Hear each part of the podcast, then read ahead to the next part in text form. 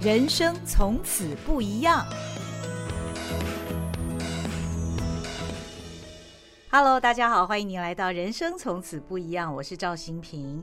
教育能够改变生命啊，我们常常都听到这句话，特别是大学四年是人生当中的黄金时刻哦。那么，大学教育当然除了养成，除了学生所选择的系所的提供的专业知识之外呢，东海大学的博雅书院是非常特别的一个存在哦。它让学生可以跨领域学习，并且养成。自主学习的态度，这将会一生受用不尽哦。今天我们在现场请到的来宾就是东海大学博雅书院的院长王崇明王院长。王院长你好，新平跟，大家好。院长今天非常欢迎你哦。我特别上网做了功课，博雅书院这个“博雅”二字哦，很有深意啊。博是广博。雅是优雅得宜呀，我觉得这个境界非常令人向往，也可以看得出，呃，书院对于来修习这个书院的课程的学生的期待啊，希望未来学生都能够是在学识方面既广博，在态度上又优雅得宜。不过我很好奇的是，这个书院啊，跟一般我们认知的学院，它一定不一样，对不对？是，嗯，呃，心平非常用心哈。其实书院跟学院这两个字的英文都叫 college，嗯哼，那事实上 college 它是一起学习、一起生活。那最早在意大利的波隆纳大学的时候，他们原来是一群学生想学，那找了老师，嗯哼，一起学习。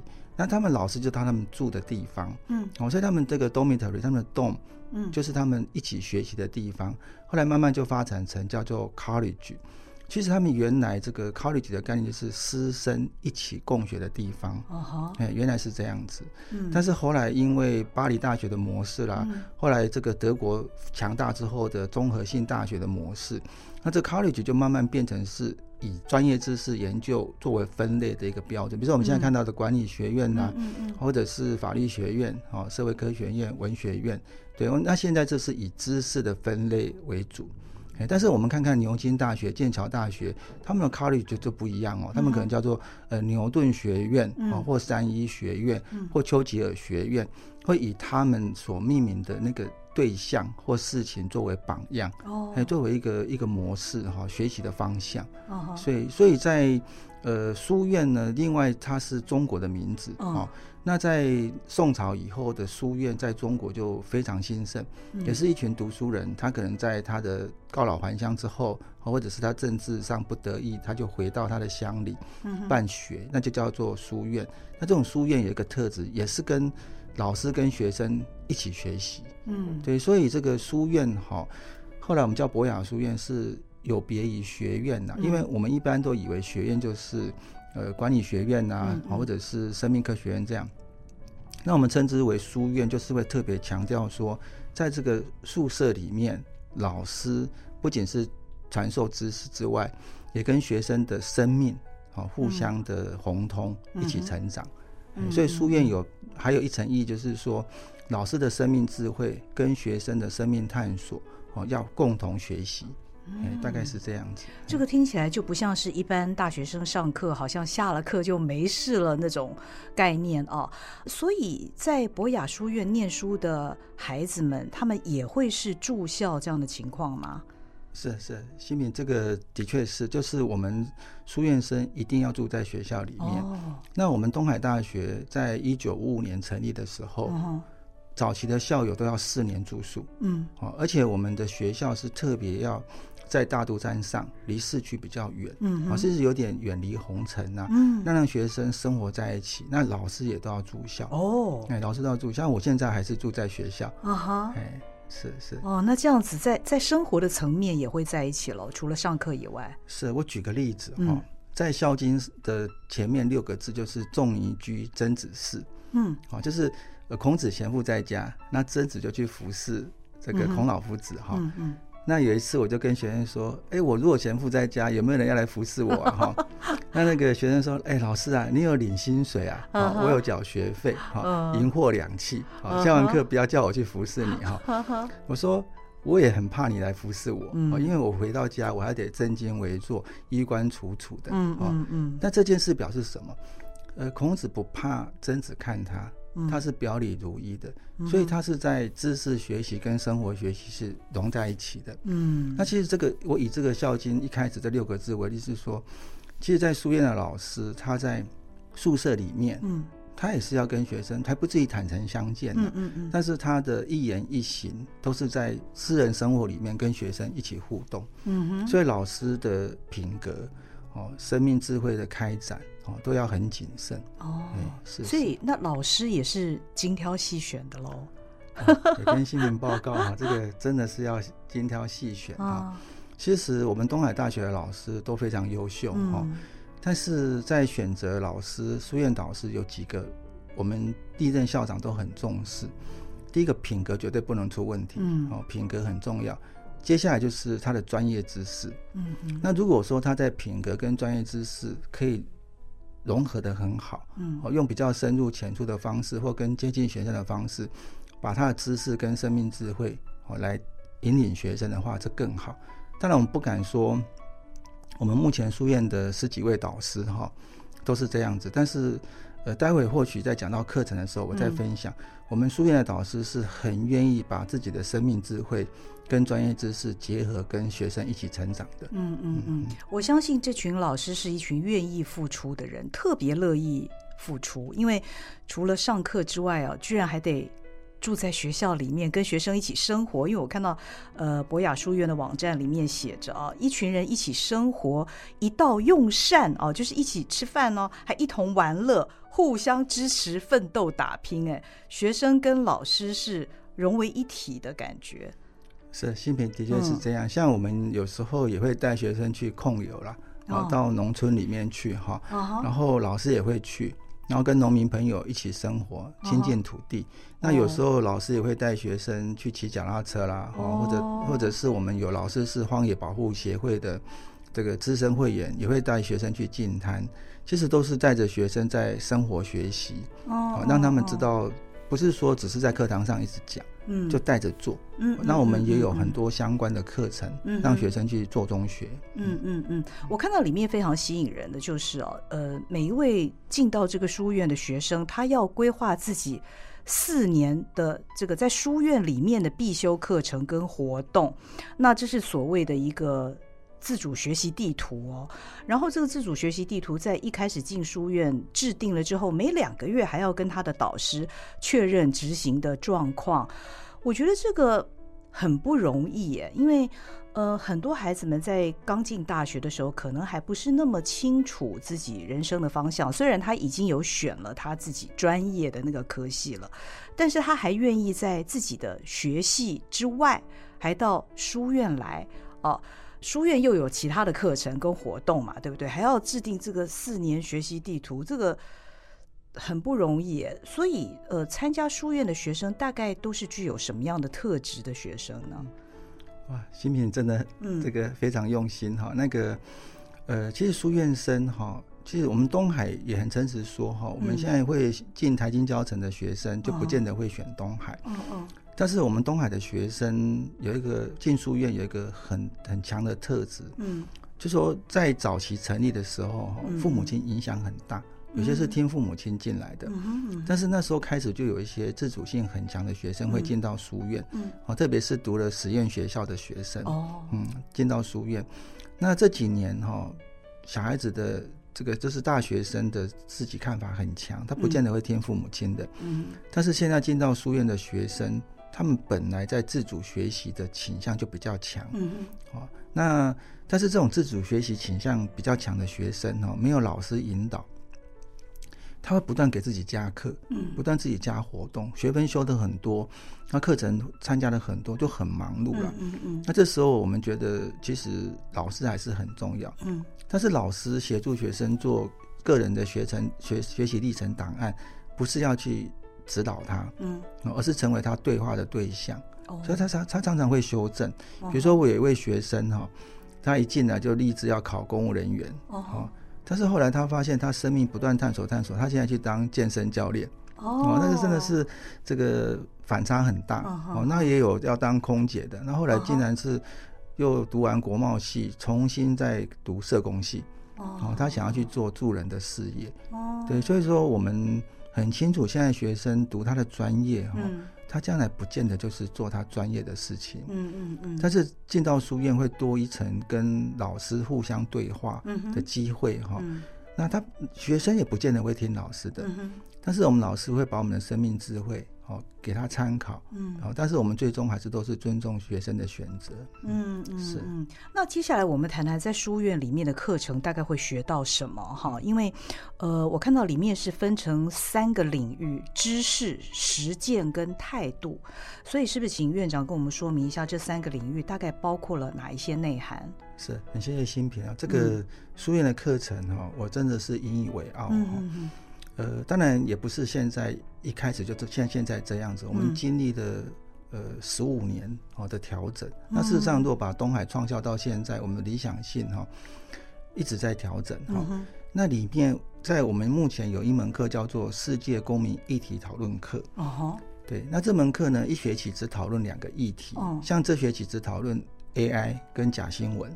OK。那我们老师要先共学。嗯。我们十几个老师，我们开五班。嗯。那更特别的是，每一个班级里面都两个老师同时上课。哦，一位是文科的老师，一位是理科的老师。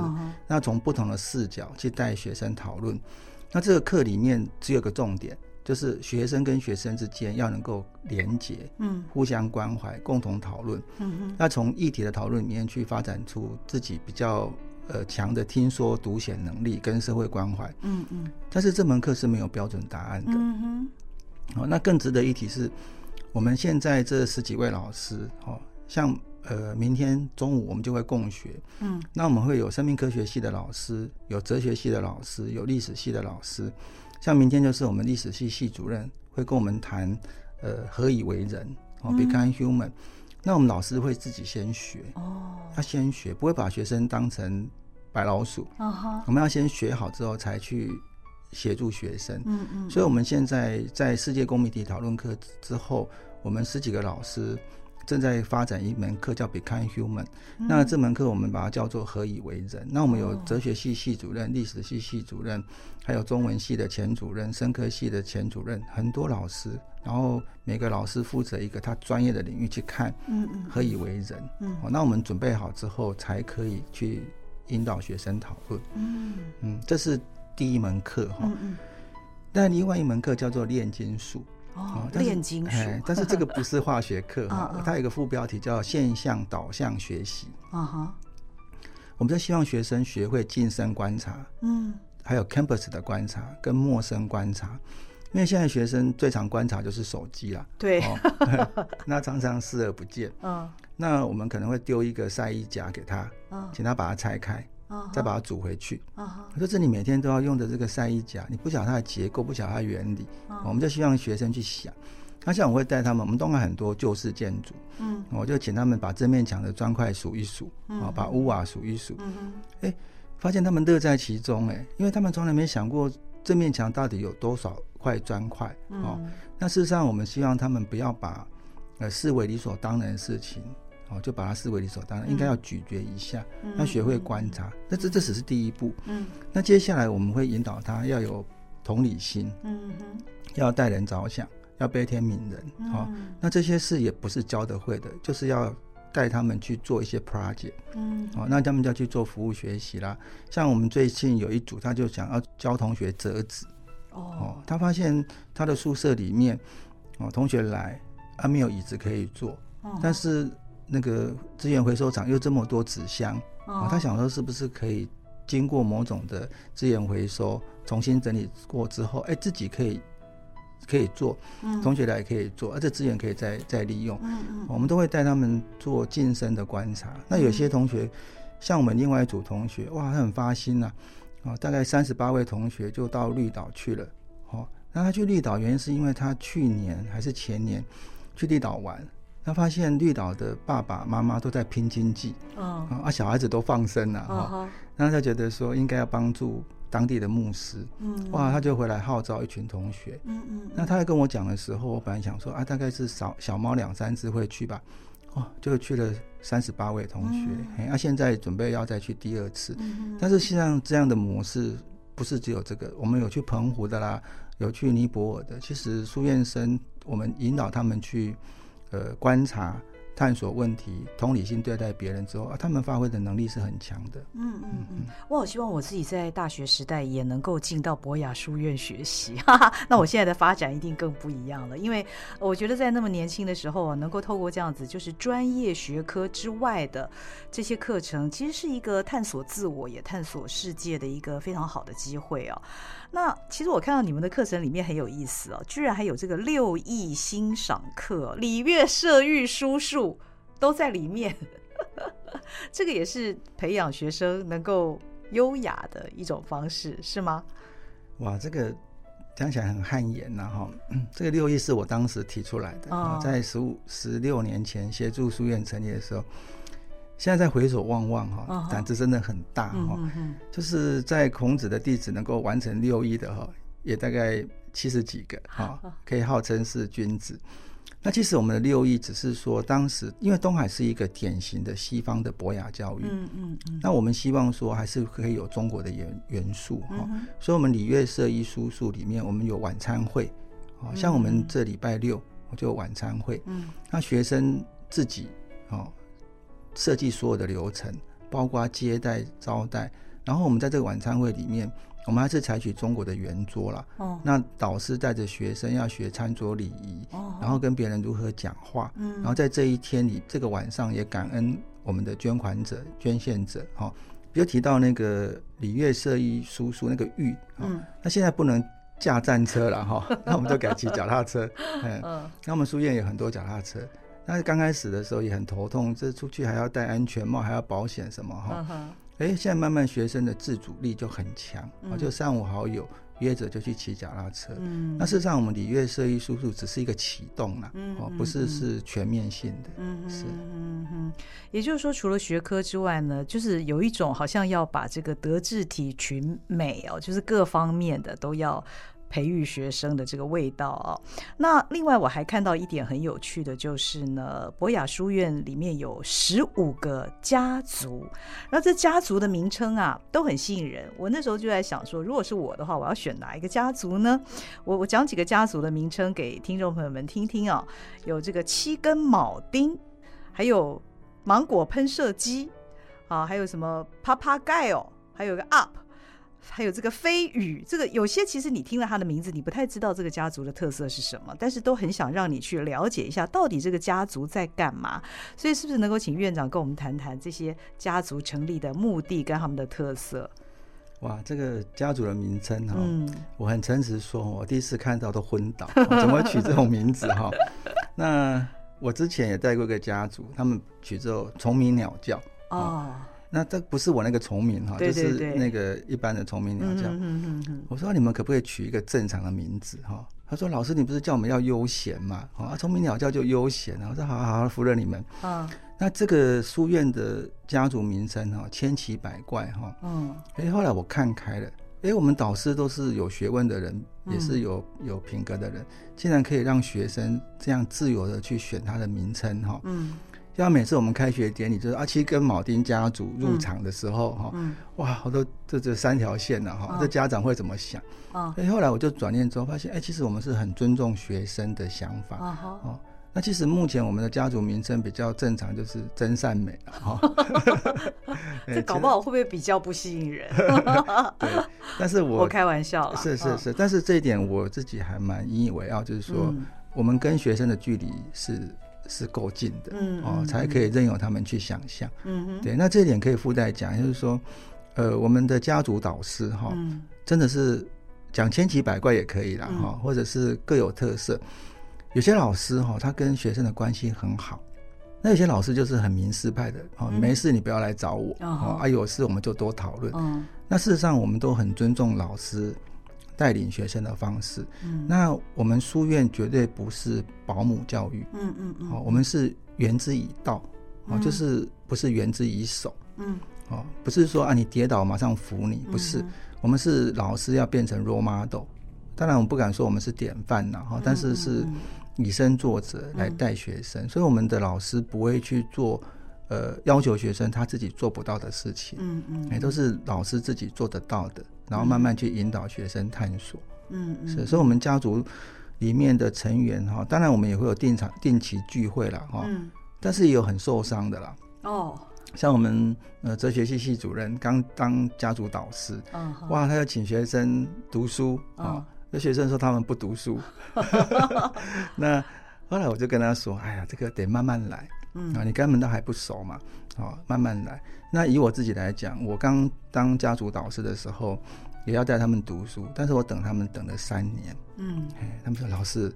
我们想要读书，我说哇，等你们等了三年，嗯嗯，所以师生的互动在书院里面就是要善待啦，嗯，等待不是一味的要求而已，嗯，我们就等待他，那他愿意接受我们的想法之后，我们就一起来努力，嗯，我们的家族经营比较是这样，嗯哼，家族的编制是说我选择了某个家族之后，日后这位家族的导师就是。呃，我可以常常去找他，也许他可以倾听我的一些问题，那引导我的一些方向，是这样的概念嘛？是是是，是，是，啊好好。所以，我们家族导师哈，嗯，严格说起来，比较是生活导师了，哦，但是他又不是我们一般学务处的那种生活辅导。嗯嗯。那我是把它看成他比较是生命智慧的引导。哦。呃，生命智慧，因为而且我比如说我刚在协助成立博雅书院的时候哈。有一件事情我一直喘不过气来，嗯，就说如果我不是书院的导师哈，嗯、我跟学生就是我刚才讲的上课下课嘛，银货两气嘛，嗯嗯，然后关系随着课程结束就结束了。嗯、但书院的老师跟学生的关系是永久的，嗯，是终身服务的哦，哎，终身服务。那我一想说哇，跟这学生关系搞一辈子哦，压力很大。后来发现哦。很好哎、欸，嗯，他们也不会常常来烦你的，嗯嗯，但是他们一路过台中，嗯，然后就会车开进来，嗯，然后进来看看老师。我举个例子，嗯、有天我上课，有一个学生就进来，哦然后哎、欸，你没跟我约啊？你怎么会回来？嗯，他说老师，我就很想回书院呐，刚好我有空，哦、嗯，今天没有班，我就回来书院。我说啊，啊，你现在做什么工作？哦，他是法律系毕业。嗯嗯，他说老师，你猜猜看。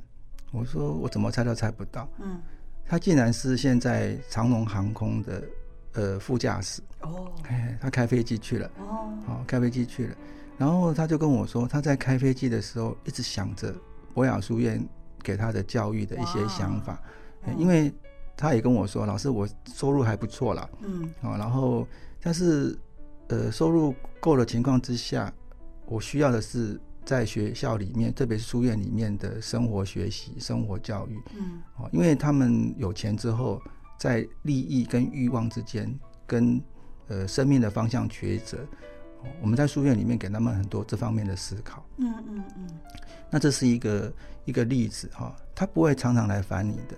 或者他有时候会想到说，老师，我要到国外读书啦，你可不可以帮我写个推荐信？嗯、或者是我结婚了，你要不要来参加我的婚礼？嗯嗯嗯、但这个是很可怕的啦，哈，那个红包很多哈。哎，不过也都带着祝福的心参加他们。老师，你以后娶媳妇儿的时候可以，对不对？全部收回来。娶媳妇儿嫁女儿的时候再收回，哈哈，开玩笑。嗯嗯，这是很宝贵的师生的情谊啦。呃，那我想请教，那在书院也是四年嘛，对不对？是。那我如果四年呃，这个修习了所有的课程跟活动之后，我是获得也是像是证书这样的东西吗？嗯，是。呃，我们现在有有一些门槛呐，哈，比如说我们刚才提到了两门课，嗯，其实我们还有很特别的活动，像、嗯、呃体验营，啊，就是我们用。这个所谓的体验教育的方式，哈、哦，引导大家，让把大家 align 起来，变成一个大的 family，哈、哦。嗯嗯。那另外我们还有展翅营，他们在最后一里路的时候，他们会去拜访我们的学长姐，哦，毕业的学长姐，哦，那这些地方都是秘密的。哦，不会跟他们讲要去哪里。哦，那他们就我们跟学长姐谈好。哦，像我们今年的寒假就要去某个地方。哦，那这个是一个很杰出的校友，书院校友，那我们去他那边帮他做一点事情。那事实上，我们要通过体验营啊、课程啊，还有晚餐会，我们有一些认证。我们校长后来通过这些认证之后，够 qualify 成为书院生，会由我们校长认证给他。这个呃一张毕业证书，属于书院特别的毕业证书。哦，嗯，这应该也是一种荣耀哦。就是我除了我自己可能某科系毕业的那个学士证书之外，还有博雅书院的证书，这个会让同学之间觉得很荣耀或是羡慕吗？嗯，呃，这个他们真的是很 proud 这张证书哈。嗯。但是他们也跟我说哈，嗯，老师其实这张证书也没什么用了，哦。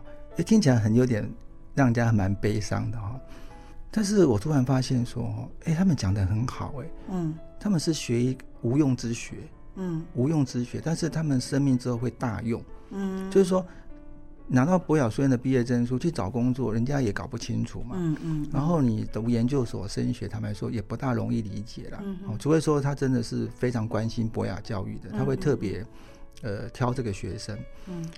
但是我转个念去想，我们的学生竟然会知道这个好处，嗯，是他终身受用的，嗯，哦，然后他会去学。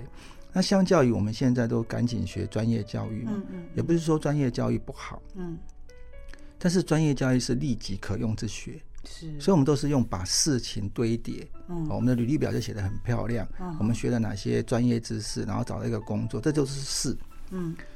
但是这些事哈，自己不会转动，一定要靠人去连接。嗯嗯。所以，我们博雅书院不是只有一味的鼓励学生专业知识，希望他在专业知识的另外一个层次，如何跟别人连接这件事情很重要。所以，博雅教育只有一个目标，就是 connect，就是连接。哦。哎，叫与己为善。哦。与人为善，与自然为善。嗯哼。然后这个为善这个部分哈，我们特别重视一件事情，这是我们中国儒家思想。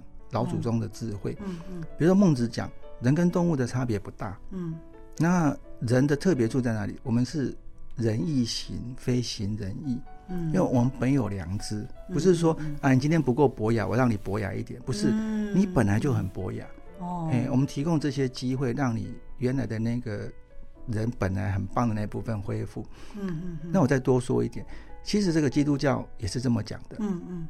呃，每个人都是上帝的杰出作品，但是要让自己，我们自己令其完美，嗯，要靠我们自己，嗯，所以上帝造人都是都是用他最最善最美的方式造出来，嗯，但是如何让它完美，要靠我们自己，嗯，那其实，在佛法里面也讲，每个人心中都有犯我，嗯，就是说，在我们中国，在人的这个老祖宗的智慧里面，都相信人是良善的，嗯嗯，但是会不会良善不知道，嗯，要。努力的去学习，嗯哼，所以我们博雅书院就是相信每一个学生，只要愿意到书院来，嗯嗯，他都是良善的。但是我们要提供机会，让他这个良善呢，真的变得非常好的一个状态。我相信在这样的一个利益之下哦，因为台湾的教育虽然现在也变得比较多元，跟以前比的话，但是通常我们都还是以这个自己所主修的这个科目啊，感觉这好像是决定自己未来的方向，所以那个眼目是比较放在学科的这个部分。但是博雅书院感觉上让学生更探索了自己未来的。更多的不同的可能，也更认识自己。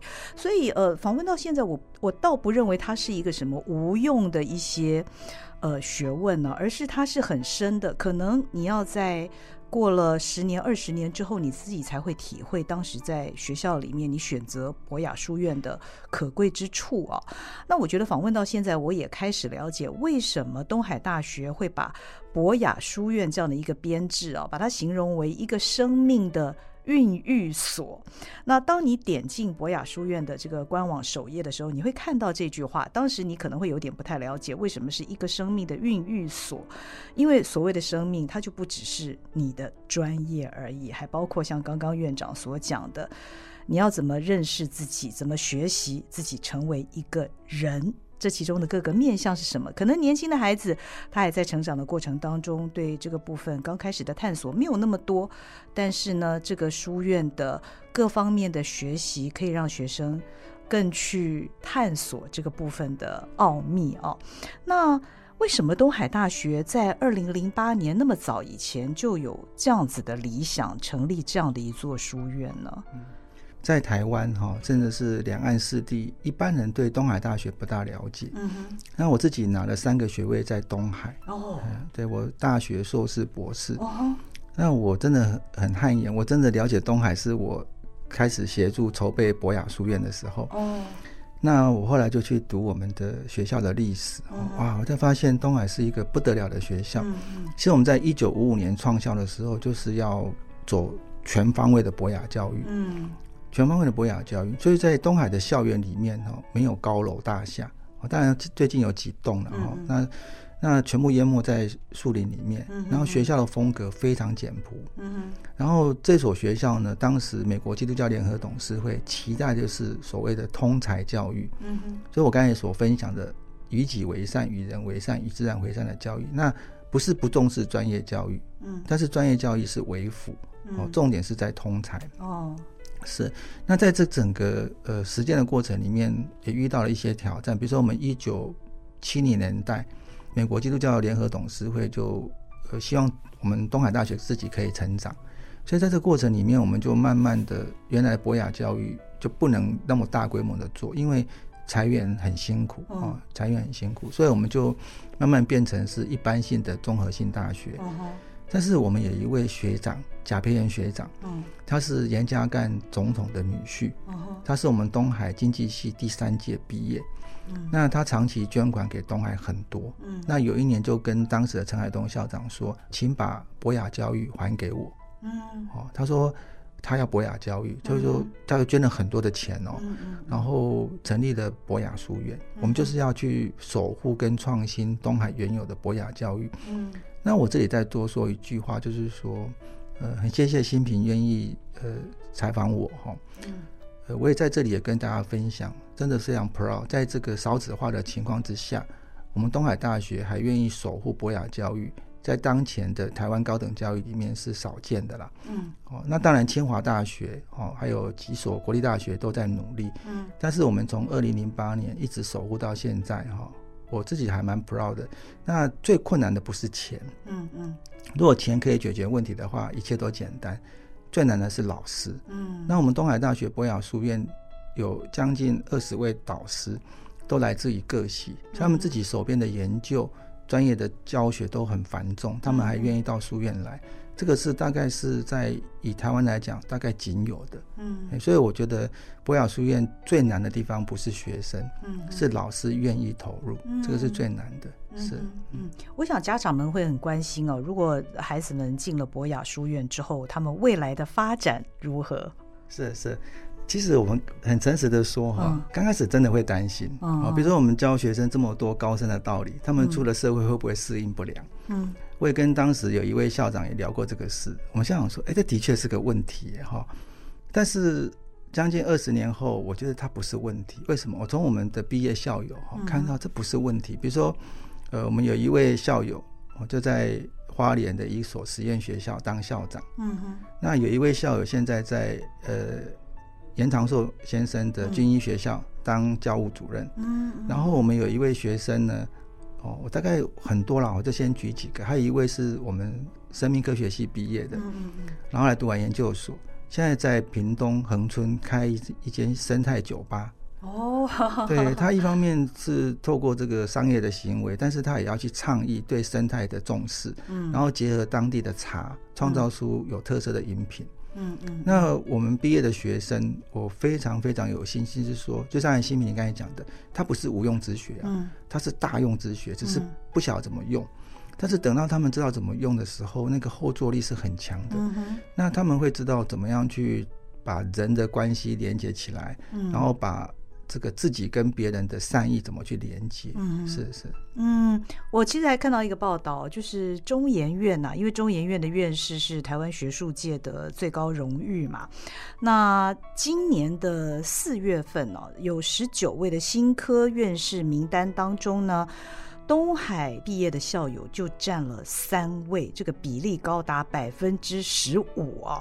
那摊开历年来的中研院院士名单，东海大学也以十四人上榜，居私校之冠哦。所以东海大学的教育有成哦。